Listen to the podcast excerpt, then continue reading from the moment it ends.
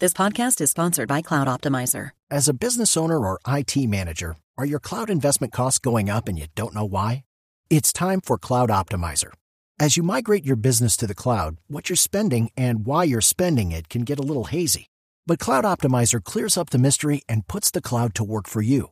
Cloud Optimizer starts by analyzing usage patterns, right sizing resources, leveraging discounts you may not be aware of, implementing automation, and much more. And by reducing unnecessary expenses and maximizing performance, Cloud Optimizer guarantees you a savings of five times what you spend for their service. As you utilize cloud based services more and more, you don't have to lose sight or control of your spend. You can stay agile, streamline your costs, and optimize your performance, plus save significant money with Cloud Optimizer. Make the cloud work for you with Cloud Optimizer. Get a free assessment and find out how much you can save by going to cloudoptimizer.com. Go to cloudoptimizer.com for your free assessment. That's cloudoptimizer.com. Catherine Miranda es eh, representante de la Cámara del Partido Verde. Ella habló y muy duro, muy, muy fuerte después de lo que pasó en el Congreso esta semana. Representante, un gusto saludarla y feliz domingo. Juan Roberto, Juliana, muy buenos días. Un saludo a todos los oyentes, a todos los que nos están viendo por todos los canales que ustedes tienen. Un abrazo y gracias por la invitación. A usted, representante, ¿cómo podría uno interpretar o traducir lo que pasó esta semana en el Congreso con la oposición y con la izquierda? Bueno, yo creo que fue un episodio o lo que pasó en todo el día fue absolutamente lamentable desde la sacada de la manga de un decreto por parte del presidente Duque para no escuchar la oposición y lo que nos demuestra es que se reitera que sí hubo intención de jugadita cuando lo de Macías hoy hicieron, eh, pues digamos en la instalación de la la misma jugadita y es sacar un decreto donde se delegaba al ministro Daniel Palacios para que asumiera, digamos, los oídos del presidente para para escuchar a la oposición. Eso de entrada fue lamentable, tras un discurso de unión, un discurso de no odios, un discurso eh, supuestamente, digamos, muy conciliador por parte del presidente Duque, pues la, la actuación demostró totalmente lo contrario. Segundo, el episodio lamentable de, de lo que pasó al interior de la oposición. ¿Por qué? Porque el estatuto de la oposición no solamente fue un logro eh, del proceso de paz, sino también un logro eh, en términos de garantías, de derechos, de democracia.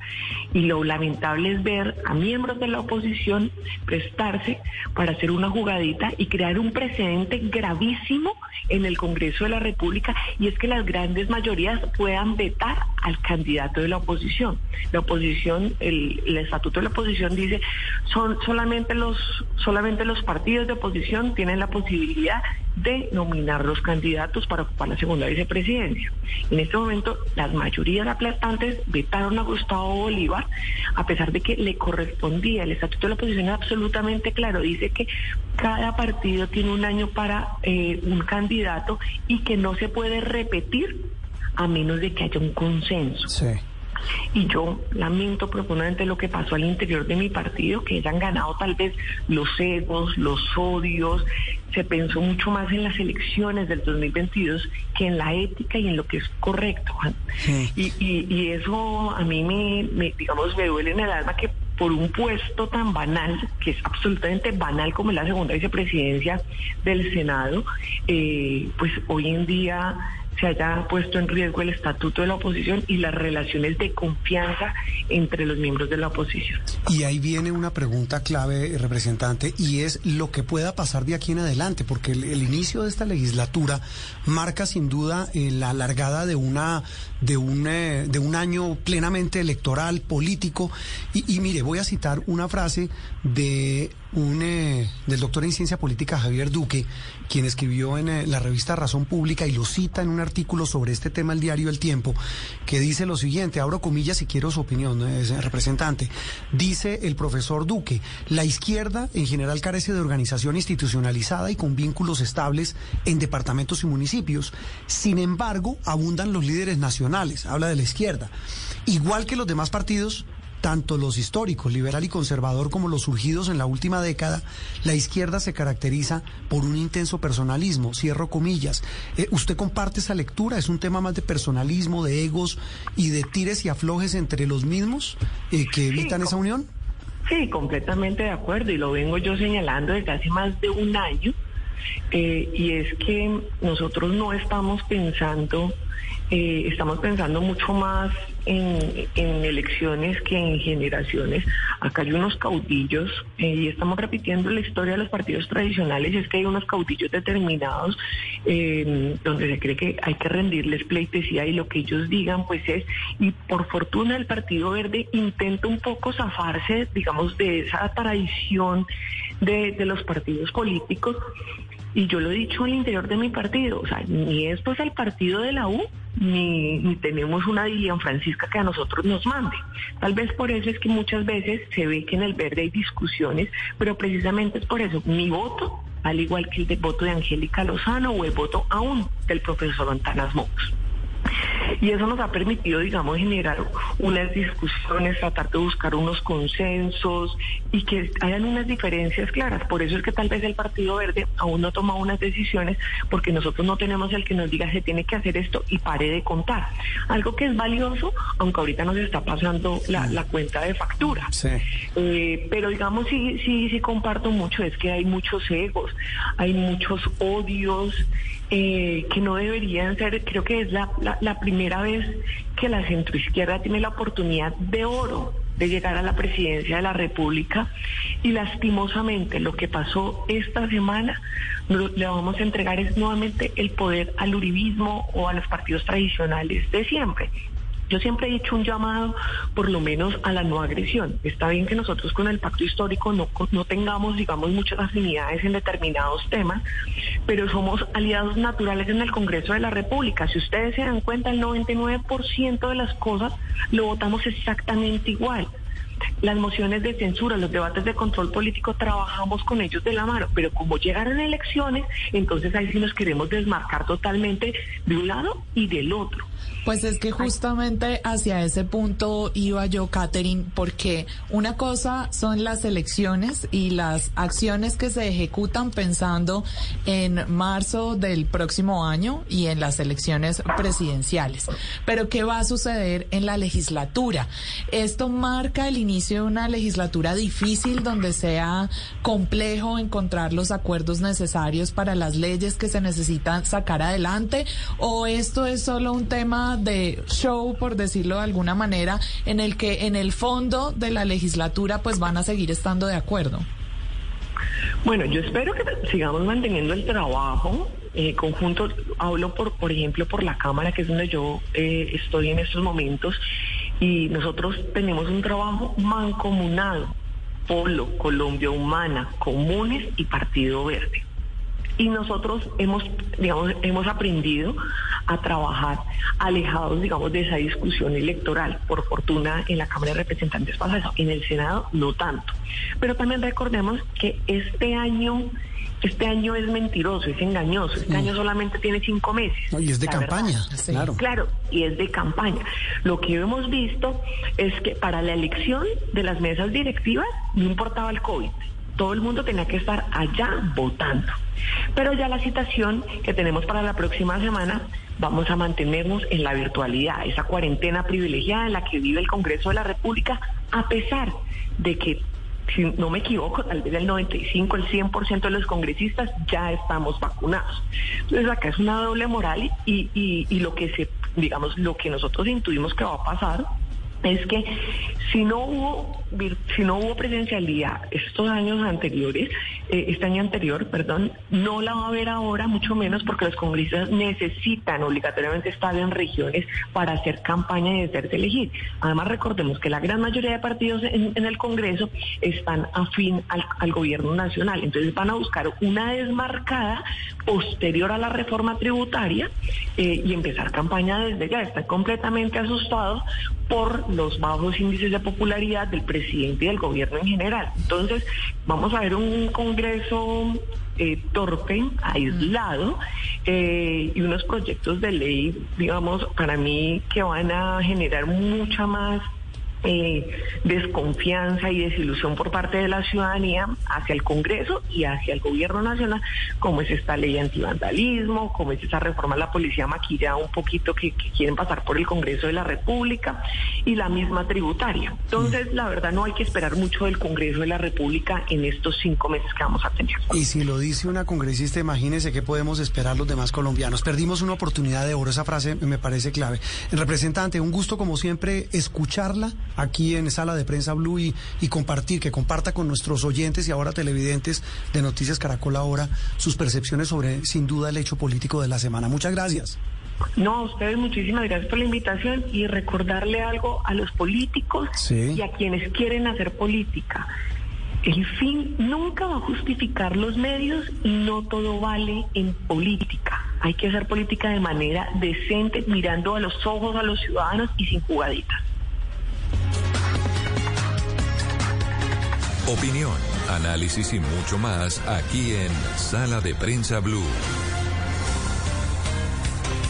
Bueno, la otra cara de la moneda, si uno lo quisiera eh, decir así, pues es eh, el de la el de la senadora Angélica Lozano también del Partido Verde, a, quien pues muchos señalaron eh, senadora, gracias por estar con nosotros hoy domingo, de haber sido o copartícipe o no se sabe, muchos se atreven a señalarla de lo que llaman una jugadita, pero más allá de eso, que la hemos llamado hoy domingo, gracias por atendernos, para tratar de descifrar exactamente no solo lo que pasó en ese episodio puntual, en la, en la votación, en la escogencia de las mesas directivas y en el caso de la segunda vicepresidencia fallida para Gustavo Bolívar, sobre lo que significa este episodio para el futuro de la centro izquierda. Senadora, un gusto saludarla. Feliz domingo.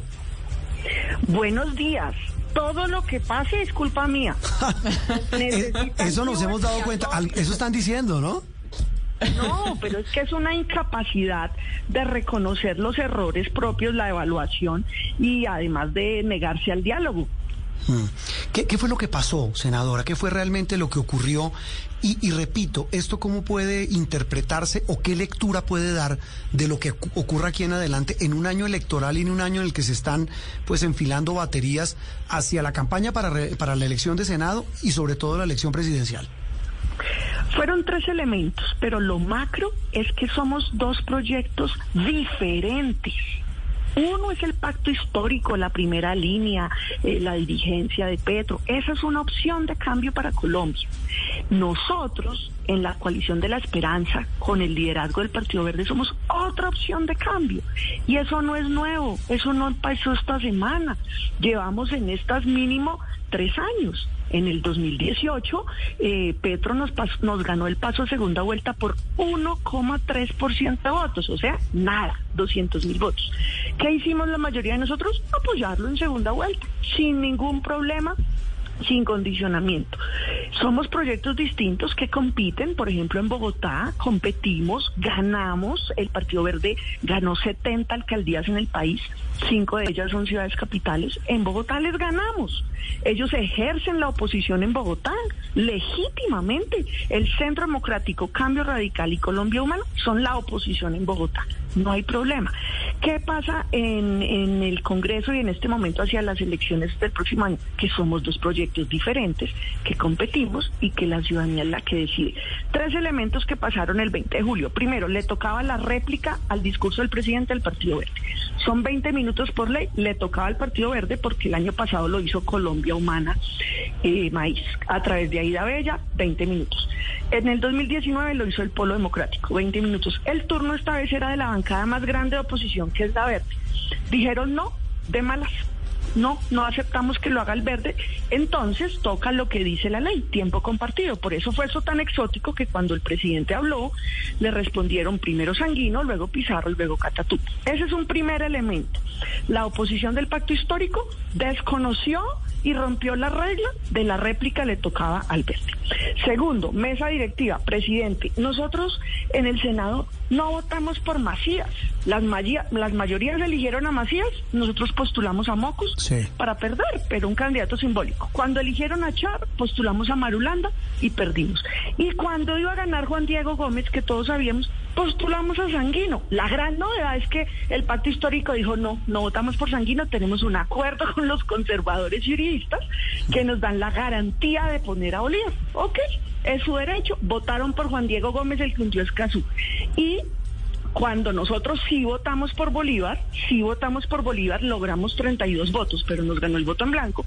La ley ordena que ellos postulen a otro candidato, uno nuevo, porque él ganó el voto en blanco. Y ellos dijeron, no postulamos a alguien nuevo, insistimos en Bolívar y nos vamos. El verde en ese momento decidió, pues postulemos nosotros, porque si no lo va a hacer cambio radical y no nos parece que la silla de oposición se la lleve cambio radical. Senadora, entendemos que son dos proyectos distintos de izquierda y de centroizquierda, el del Pacto Histórico y la Coalición de la Esperanza.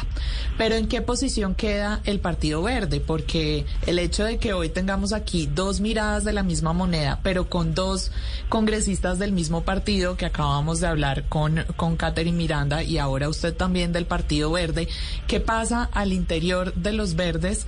Algún antecedente antes de que esto ocurriera y después de lo sucedido el 20 de julio, ¿qué sucederá con el partido? No, no pude escuchar a Catherine, ella es de Cámara, ¿no? Sí, sí, ella no hace parte de nada de la mesa directiva de Senado ni Pero es del Partido Verde, ¿no? Sí. Es del Partido Verde y eh, pues no, no, no sé, ella fue vencida al interior del partido. ¿Quién hacía la réplica? Compitieron Sanguino y Catherine y ganó Sanguino. Eso también es otro elemento. Entonces, se por eso la, la, importancia de este tema. No, en el partido tenemos una decisión unánime de participar en la coalición de la esperanza, pero hay tres personas, Cintia Esprilla, León Freddy Muñoz y Camilo Romero, que quisieran estar con Petro, aunque nunca lo han defendido, no les gusta la coalición. A Catherine sí y no, unas veces sí les gusta, está esperando si Alejandro Gaviria se lanza, él es el candidato que más le gusta. Entonces en el Partido Verde hay un respeto por las minorías del partido, eh, por ejemplo Inti y, León Freddy, que ellos son más petristas, pero el mm. partido tomó la decisión de construir una coalición hacia el centro y no con el pacto histórico.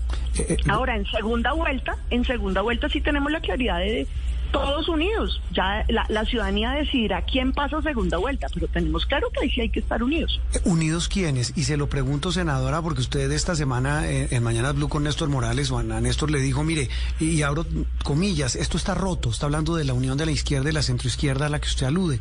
Eh, llevan dos años haciendo, diciéndonos fascistas, genocidas y asesinos a los del verde. Y es una actitud absurda. Entonces usted dice que llegar unidos, pero unidos quiénes? Si usted dice que eso está roto todos los ciudadanos que voten por el cambio. Es que una cosa son los dirigentes políticos y otra la ciudadanía.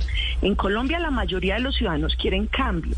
¿Quién pasa segunda vuelta? Lo va a decir, decidir la ciudadanía. Si pasa Petro, si pasamos nosotros, qué tal pasemos los dos, imagínense la maravilla de este cambio de país. Eh, entonces nosotros en el verde tenemos la decisión, vamos a hacer una coalición con Fajardo, con Galán, con Robledo, con De la Calle, con Cristo, con Alejandro Gaviria si se lanza y tenemos la decisión de trabajar colectivamente, listas únicas, y lograr ojalá pasar a segunda vuelta. Pero eso dependerá de lo que vote la ciudadanía. Si mm. pasamos nosotros a segunda vuelta, pues esperamos estar unidos en ese momento con todos los sectores de cambio.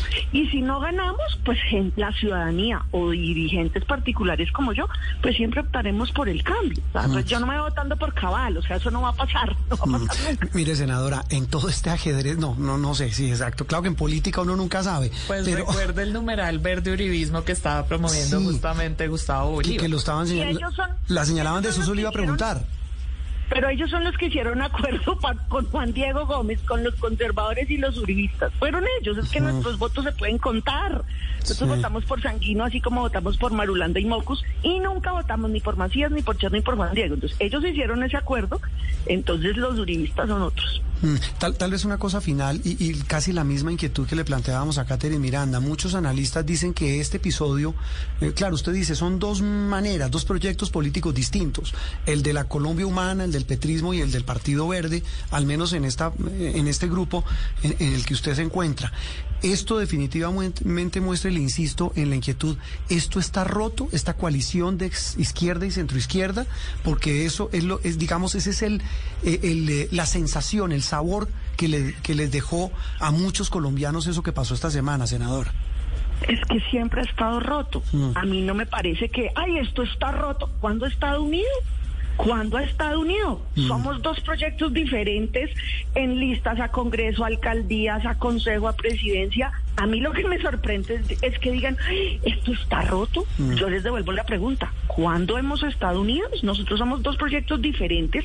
La Constitución plantea un régimen de segunda vuelta en nuestro país. Entonces, en segunda vuelta, desde que existe, desde Pastrana, Samper en el 94 hasta las próximas elecciones del, del 22, pues cada ciudadano y cada proyecto político en segunda Sí. vuelta decide qué hace. Pero no se rompe lo que no estaba unido, Juan Roberto. sí. Grave si usted me llama y me dice, se rompieron con Fajardo. Ah, eso sí Bueno, sería eso, eso sería, eso sí sería novedad. Eh, pues senadora, eh, eh, eh, es un es un tema, digamos que del que ya hablaremos de aquí a un año, porque esto ya viene la lo que María Alejandra Villamizar decía, viene en marzo el proceso de elecciones de Congreso y de consultas interpartidistas, que eso es la primera vuelta presidencial. Sí. Después la Primer primer, la primera vuelta que se convierte en segunda y la y la segunda que se convierte en tercera. Es- esto va a estar bueno. Pues senadora, un gusto como siempre oírla, escucharla y conversar con usted. Y la claridad. Sí. Nosotros votamos siempre por los alternativos, por la oposición, nosotros votamos por Bolívar, pero si gana el voto en blanco, la ley ordena que postulen nuevo. ¿Por qué ellos del pacto histórico no quisieron postular al senador indígena Feliciano Valencia? Este año le correspondía un nombre, Feliciano del Maíz, de Colombia Humana, del pacto histórico indígena. Todo el Senado habría votado por él. Es que han votado por las FARC. Tanto el Senado como la Cámara ha O sea, o sea que el tema de, Bolívar, de Gustavo Bolívar, es un tema también de nombre, una mala escogencia según usted. Pues Senado y Cámara escogieron a Albán y a Sandra, a Alexander López y a Navas, Sí. a Inti y a mí, a Pizarro de Colombia Humana.